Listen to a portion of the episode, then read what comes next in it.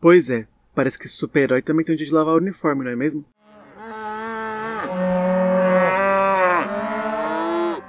Hey, hey, hey, boa noite ao som de grilos, cachorros e trem. Bem, eu vou presumir que você está ouvindo isso à noite para não estragar a minha introdução. Sejam bem-vindos a esse belíssimo podcast Pensando na Morte do Bezerra. Eu sou o Lucas Bezerra e hoje eu estou aqui para falar com vocês sobre Pulse, uma minissérie da Marvel focada na Jessica Jones. É, a ex-super-heroína começa a trabalhar como consultora para uma coluna de casos heróicos no Clarim Diário, ao lado do colunista Ben Urich. Grávida, Jéssica e o repórter investigam o assassinato de uma colega de trabalho e acabam no meio da disputa entre o Homem-Aranha e o Duende Verde. A única alternativa é revelar a identidade do Duende e levar os Born à justiça. Bem, esse episódio foi feito meio que inspirado em WandaVision. Eu comecei a assistir a série, né? Já assisti os três episódios. E amanhã vai vir ao ar o quarto. E eu tô bastante ansioso. E eu não quero falar sobre WandaVision, que eu poderia fazer um episódio falando sobre WandaVision, né, si mas eu não gosto muito de falar de coisas que ainda não foram concluídas, né? A ideia do podcast não é trazer notícias, e sim refletir e falar sobre conteúdos que já estão completos, né? O caso é que eu vi muitas críticas, né, não oficiais aí em comentários do Facebook ou no Twitter, sobre WandaVision ser mais uma série sobre uma família dos anos 60, né, 80, do que uma série de super-heróis. E apesar de eu achar que isso vai mudar no próximo episódio, amanhã no caso, né, já vem mudando, o terceiro já mostrou algumas coisas bem em relação ao poder da Wanda, né? E então acho que vai ir cada vez mais pro universo do super-heroísmo. E o que eu acho engraçado é que essas críticas me fizeram pensar o quanto eu adoro as histórias cotidianas da Marvel. Quando eu era criança, né, quando eu tinha uns 14, 14 anos não, bem, bem mais jovem. Quando eu tinha uns 12 anos, eu tive contato com uma HQ chamada Marvels. E ela narrava o surgimento do universo Marvel aos olhos de um humano comum. E eu achei super interessante, né, na época. Eu fiquei, meu Deus, não tem nenhum ato de heroísmo aqui, é só um cara comum presenciando todos os heróis nascendo, né? E, e qual é a posição dele, né, que ele refletia nessa nova sociedade, né? Qual era o papel dele? Pulse é exatamente sobre isso, né? Uma mulher grávida que tem superpoderes, mas que leva uma vida totalmente cotidiana.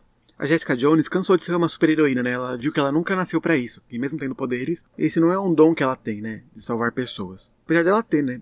Então ela começa a HQ, né, Pulse, procurando um emprego. Quer dizer, não sei se ela tá procurando um emprego, mas pelo menos um emprego encontra ela. O Clarim Diário, né, oferece uma vaga de emprego para ela, né, como consultora de assuntos heróicos.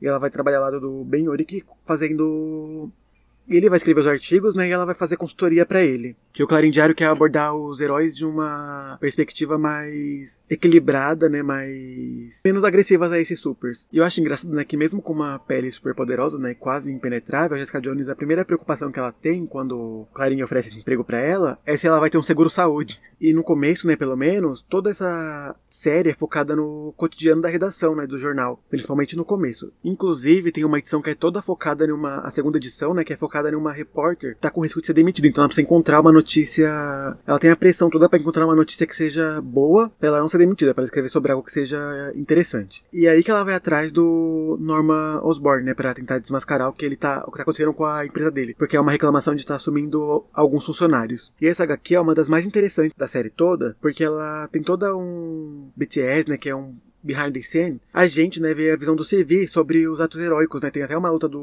Homem-Aranha versus Abutre, que a gente não vê como o Peter Parker, com aquelas piadinhas que ele faz, a visão dele, né? A gente não vê o pensamento dele, a gente vê essa repórter assistindo e as pessoas ao redor dele se assustando e, meu Deus, ele tá fazendo isso no meio do dia e eu vou me machucar. E pela primeira a gente entende o quanto o Homem-Aranha é perigoso, sabe? Tipo, pode ser perigoso também, né? E ela também sofre toda essa pressão por conta das novas tecnologias que estão surgindo, né? Tem a TV ao vivo. Então, quando ela vê essa luta com a Abutre, ela foi convidada para escrever sobre essa luta. Então ela alguém liga né, no jornal para denunciar e ela vai correndo lá. Só que quando ela chega lá, já tem canal de TV ao vivo transmitindo. Então qual, qual é o intuito dela colocar isso no jornal impresso, né? Tipo, 24 horas depois. Ela vai. Não vai ser uma matéria interessante. Então ela fica pensando, né? O que eu vou escrever para não ser demitida? Porque a luta do Spider-Man com a Butre, apesar de ser interessante, não vai. não vai funfar no jornal. Então ela acaba indo atrás desse jornalismo investigativo. E o mais interessante né, dessa série, né, de Pulse, é que tem o encontro dos dois mundos, né?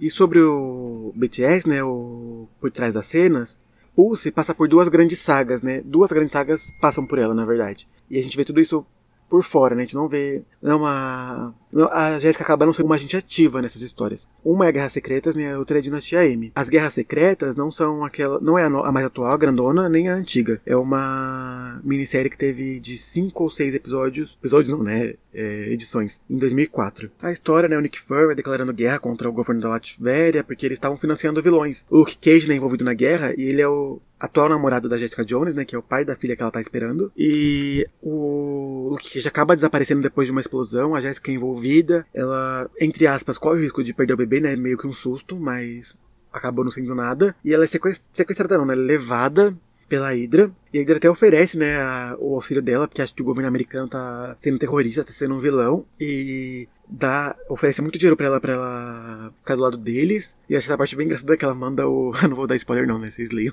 É bem fácil de achar os PDFs, né? Eu tenho só quatro edições dessa, que são as quatro últimas desse de Pulse. E em Dinastia M, a gente acompanha a Cat Farrell, né? A Jéssica não aparece nessa edição, e a gente acompanha essa colega de trabalho dela. Não é mutante, né? Então ela vive nesse mundo em que os mutantes são, são o certo e que os humanos são grupo minoria, né? E ela vive, né, um dia de, de sentir na pele, né, o que é ser humana nesse mundo. E ela encontra o Gavião Arqueiro, que quem leu Dinastia M sabe que ele lembra, né?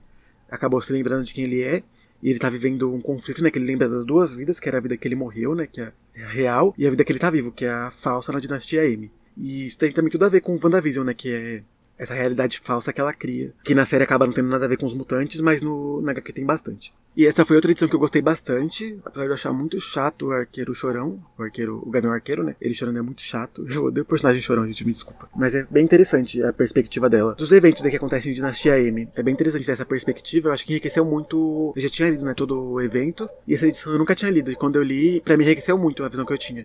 É, como eu disse, nessas últimas quatro edições que eu tenho, são justamente falando sobre o estágio final da gravidez da Jessica Jones, né? E a Carol Danvers, que é amiga dela, vê que ela tá muito nervosa e marca o encontro dela com a Susan Storm, que tem dois filhos, né, com o Senhor Fantástico. E a gente vê, né, aspectos do dia a dia na Torre Fantástica, né? Não tem um nenhum ato de heroísmo, né? São a Susan correndo atrás dos filhos, o Johnny e o Coisa brigando, uma coisa bem família quando a Jessica Jones chega, né? E ela tem um medo de ser uma mãe, e principalmente ser uma mãe heroína, né? O que vai acontecer com os filhos dela, né? Se eles vão ser chantageados por supervilões. É isso que ela vai questionar a Susan Storm, né? Pra ter essa conversa, né? De mãe para mãe. E eu acho interessante, né? Que nessas quatro edições não tem nenhum supervilão. É uma mulher preocupada muito em ser mãe. Como vai ser lidar com a maternidade. Que acaba sendo algo bem imortal, né? Bem humano. Entre aspas, pouco herói. Em questão de super-heróis, né? Poderes, essas coisas. Acaba sendo algo bem normal, né? Normal, todo mundo que vai ser pai ou mãe tem esse nervosismo. Eu acho, né? Nunca fui pai nem mãe. E eu adoro, né, nessas edições, o Luke Cage escolhendo o um novo uniforme, tipo, que coisa mais, sei lá, comum, né? Tipo, tudo bem que é um uniforme de super-herói, mas você ir numa loja de roupas e escolher, né, o modelo que você vai usar no dia a dia é bem, sei lá, uma coisa comum, que você não imagina um super-herói fazendo, entrando numa loja e falando, é, eu vou usar isso. Tem até uma versão da Edna Moda, né, no, dos Incríveis, que é a Janete, né, que ela era a Vespa, e agora ela se aposentou como super-heroína e tá trabalhando com moda. E moda focada para super-heróis. Então, né, nessas edições a Jessica Jones entra em trabalho de parto e tem aquelas pequenas sacadas da Marvel de como as minorias são tratadas nos hospitais, né? Ela tá no hospital lá sofrendo para ter um parto e as perguntas que fazem se ela é mutante, e se o bebê dela vai ter alguma complicação, se vai nascer uma bomba atômica, etc, etc, né? Mesmo que ela seja passada por um médico já tenha feito ultrassom e um médico especialista, ela é até expulsa do hospital porque tem um risco do bebê dela ser um risco para todo mundo que tá ali, ser uma infecção e não só um bebê simples. E como o bebê dela tá nascendo de seis meses, ela acredita que tem complicações. Ela não fica desesperada, fala que não quer perder o bebê, né? E é uma coisa bem humana, né? Tipo, ela salva o mundo, ela faz, sei lá, consegue levantar um carro, fazer pequenos voos e tá preocupada em perder o bebê, entende? É bem Tipo, ela consegue salvar todo mundo, mas agora ela que tá ali no papel de precisar ser salva. Por médicos, né? Que são pessoas comuns, não são super-heróis. Não tem nenhum superpoder. Então, como ela foi banida do hospital, ela vai ter o bebê com um Doutor Estranho, né? Que já foi médico, né? E vai ajudar ela com o parto. E eu achei engraçado, né? Que no caminho pro hospital, o Cage, ele pare um beco pra meter a porrada em dois traficantes de droga. Então, tipo, mesmo quando a filha dele tá nascendo, ele ainda tá praticando os atos heróicos dele. E em paralelo a isso, né? O Ben-Uri que tá, inve tá investigando a história do Demolição, que é um um antigo Vingador que se inspirava no Demolidor.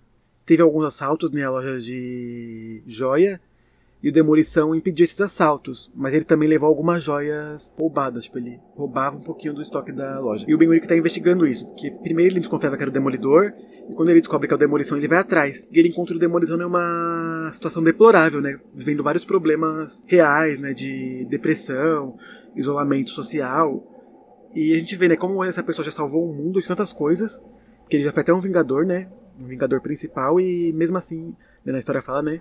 E mesmo. Eu, eu, particularmente, nunca vi uma história de demolição. E. Agora ele tá ali, né? Jogado no esgoto, precisando ser salvo.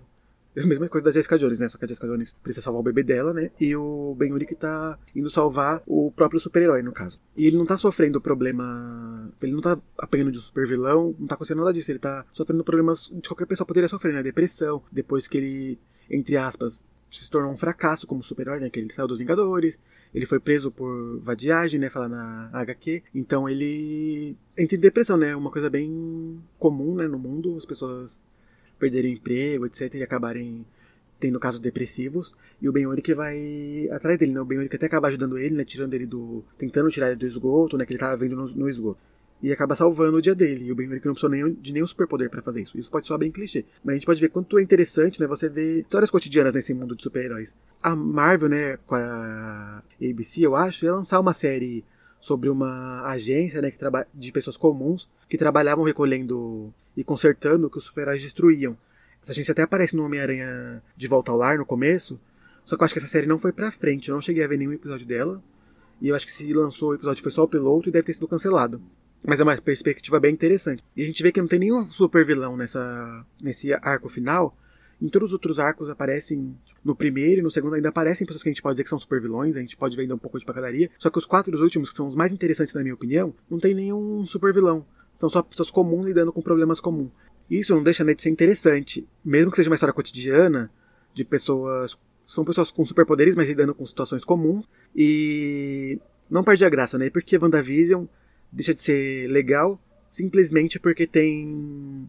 Simplesmente que é uma história cotidiana, né? Comum, ela lidando com a rotina da casa, o marido dela indo trabalhar e etc. É claro, né, que esse episódio não é nenhum não é um jeito de tentar fazer você, de obrigar você a amar as histórias cotidianas da Marvel, mas é um jeito de mostrar outra perspectiva e mostrar que são as histórias que eu mais amo, aliás, na Marvel, né? São histórias comuns, de ver essas pessoas fazendo coisas que eu faria.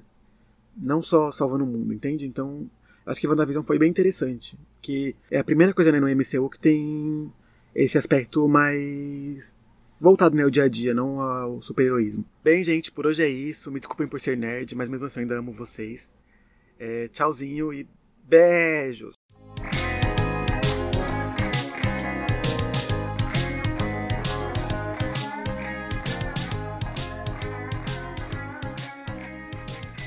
Esse episódio foi roteirizado, produzido e estrelado, e blá blá blá blá blá, tudo que você puder imaginar por mim, Lucas Bezerra. Backwards Culture Song, a música utilizada no final do episódio, é de uso livre pertence a Papoa Beblu. Os bezerros no início do episódio foram gravados com um microfone por Félix Blume e uma bela fazenda no sul da Argentina. Nenhum animal foi maltratado para isso. Esse podcast é liberado para veganos, até onde eu sei.